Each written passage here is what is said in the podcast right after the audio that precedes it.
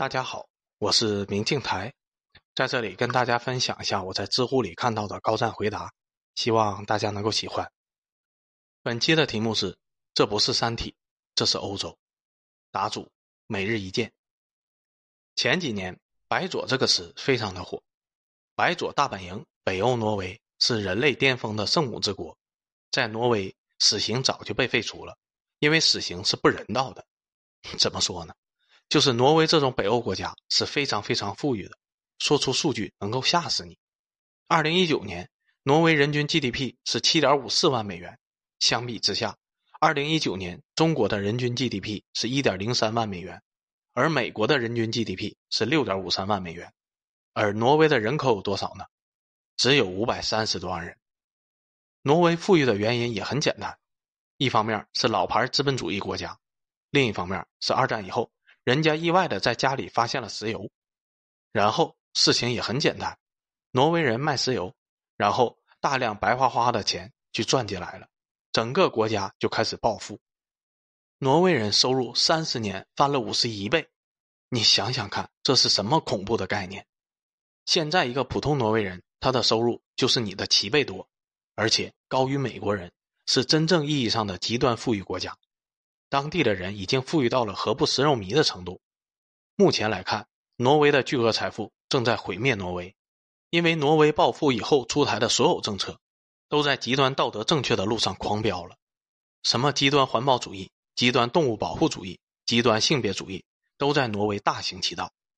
在文化方面，过去那些阳刚的政策全部废除，开始搞需要花费巨额社会财富的道德光环政策，比如废除死刑。给罪犯极致人道主义的待遇，同性恋婚姻合法化等等，反正有钱嘛，不怕。比如，为什么古代全世界都没有同性恋为主体的国家呢？你猜猜是为什么？因为这种国家最后都自我消亡了。我宽容同性恋，不等于我支持同性恋成为国家级的政策主导，这完全是两码事。而挪威那些人，古代是海盗，同时信仰基督教，自然是不宽容同性恋的。一方面是宗教信仰不允许，另一方面，同性恋也不产生新的劳动力人口啊。一旦同性恋成为了主体，最大的问题马上就来了：全国怎么养老？不过现在这个问题，挪威早就解决了，因为咱挪威有钱呢。挪威人搞 LGBTQ，老了以后没有人来养老怎么办？把移民搞进来不就好了吗？学习罗马帝国的先进经验，多多引进蛮族嘛。再比如。挪威的人道主义监狱，那更是花费巨额，这个后面咱再细说。因为暴富，所以挪威人的福利待遇方面也被点满了。比如，一，挪威国民最低退休金折合是二十万人民币起步；二，教育终身免费；三，逼近人类极限的产假长达四十六周，最高可延长至五十六周，而且基本工资是照拿不误的。休四十六周是全拿工资，休五十六周是拿百分之八十。四，挪威的孩子一岁就可以送幼儿园，费用只有两千五百克拉。如果你不送孩子去幼儿园，自己带娃，挪威政府直接补贴给你六千克拉，而且是每个月。还有其他很多很多的各种福利，基本挪威就等于人间天堂，这绝对不夸张。挪威政府确实是非常的良心，把 GDP 的百分之三十的资金。全部拿出来搞社会福利，挪威政府也确实拿得起这个数字，因为人国家有石油嘛。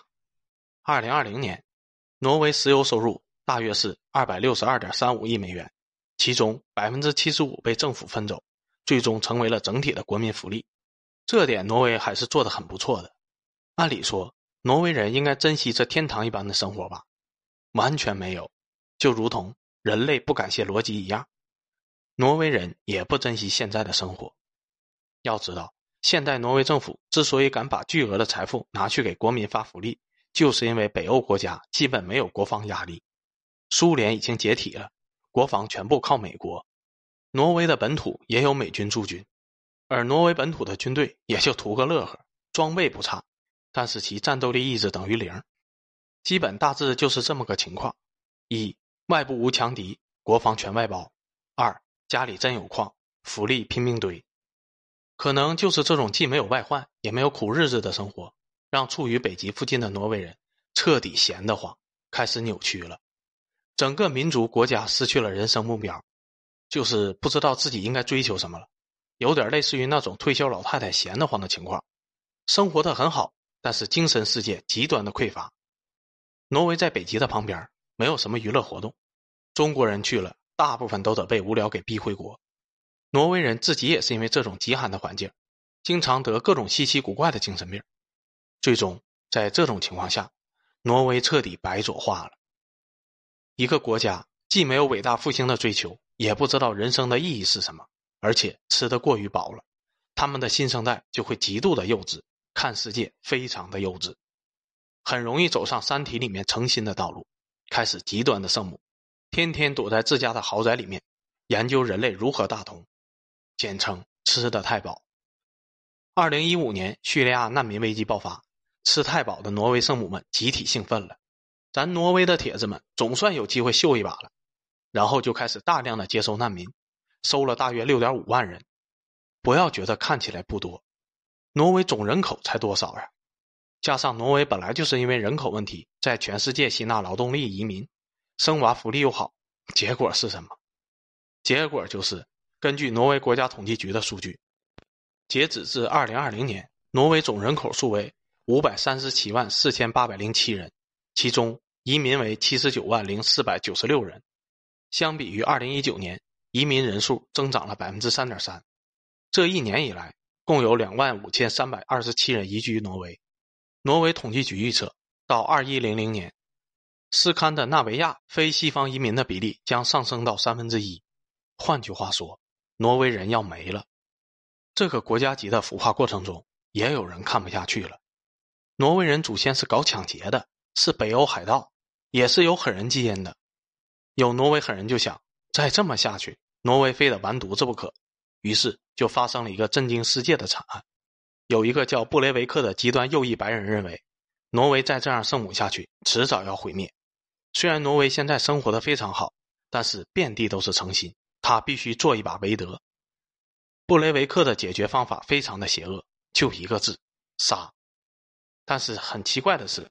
他完全没有针对移民和难民，而是针对挪威自己人展开了外科手术式的精准打击。他的理论是这样的：移民和难民没有错，错的是那些把移民和难民放进来的圣母们。移民、难民本身不是问题的根源，圣母治国才是问题。于是，在二零一一年七月二十二日，布雷维克精心筹备好以后，开始对挪威白左政客的子女展开了大规模的屠杀。你没有看错，他甚至都不屑去袭击现在执政的白左政客本人。他的理论是，政客最重要的就是接班人，把接班人给解决了，政策就熄灯了。他要给白左物理绝户。他不袭击移民，他不袭击白左政客，他袭击白左政客的儿女。在当天袭击开始之前，布雷维克准备的非常周密，甚至吃了大量的兴奋剂，防止自己第一次杀人紧张。怕处理的不够干净，心里可能念着类似“苍天已死，黄天当立”的信念。他端起自己的机枪就开干了。当时的情况是，挪威精英政客的子女们正在于特岛聚会，享受人生。结果突然一顿突突突，布雷维克跑出来大杀四方。布雷维克非常聪明，因为当时挪威政客精英们的子女在于特岛聚会，所以。张北海有足够的时间来消灭那些支持工字型核聚变发动机的科学家们。呃，不对，说错了，串台了。是布雷维克有足够的时间来消灭那些政客精英子女。在八十分钟内，布雷维克杀死了七十七个年轻人。后来警察来了，他马上就投降了。因为为了筹备这次屠杀，布雷维克准备了好几年。白左的法律他早就烂熟于胸。警察来了以后，他首先是熟练的投降，然后轻蔑的对警察说：“我的手指被小孩的脑袋骨碎片给刺破了，赶紧让医生给我包扎一下。”挪威的圣母警察马上被吓得一愣，然后马上开始给他包扎。毕竟这可是布雷维克神圣不可侵犯的人权呐！在法庭上，布雷维克只有两个要求：一，要么必须判处我死刑。挪威已经废除死刑了。布雷维克认为这个是错误的。二，要么无罪释放我，他认为自己无罪。也就是说，要么杀了我，要么判我无罪。他的思想理论是这样的：如果挪威社会还能处死我这样的恶魔，说明这个社会还有救，没有烂到骨子里；如果不判他死刑，他认为自己就没有任何的罪行，他认为自己是在救国。最终，圣母们表示，为了抵制布雷维克的极右翼思想，他们决定绝不屈从于布雷维克的冷血，只判了布雷维克二十一年有期徒刑，而且还准备用爱感化布雷维克。你瞎了吗？我瞎了。杀了七十七个人，判二十一年，平均杀一个人的成本才零点二七年。然后你猜猜，挪威圣母是如何感化布雷维克的呢？我们来看看关押布雷维克的哈尔登监狱吧。哈，对，这就是哈尔登监狱。哈尔登监狱斥资十五亿，修建在挪威最美丽的森林里。森林里面有云杉、苏格兰松、蓝莓灌木这些优美的植物，让人的心情非常放松。同时还有阳光海滩。而监狱的牢房是单人间，现代化设施一应俱全，冰箱都有，而且。每个牢房的风格都是囚犯自己提出来的，有专门的设计师来满足他们喜爱的风格，还有图书馆、超市、健身房，基本就是别墅度假。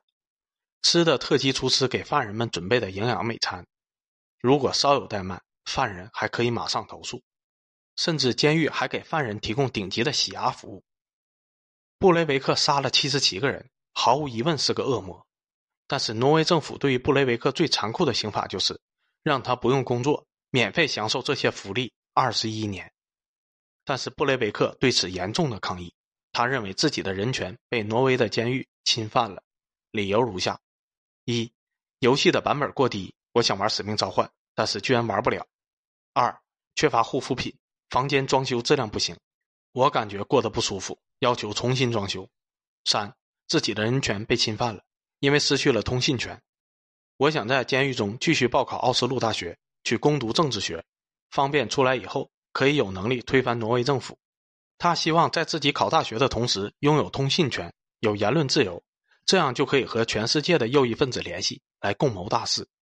四手铐不够舒服，希望挪威政府给自己解决。五咖啡太冷了，监狱超市里面的素食根本不好吃，面包的黄油太少了。我的人权正在被严重的侵犯，等等吧，反正他就当住五星级酒店一样，对任何挪威政府品控不严格的细节都展开了批评，犹如美食家一样的苛刻。他的目的也很简单，就是讽刺挪威白左政府，让政府看起来像一个白痴。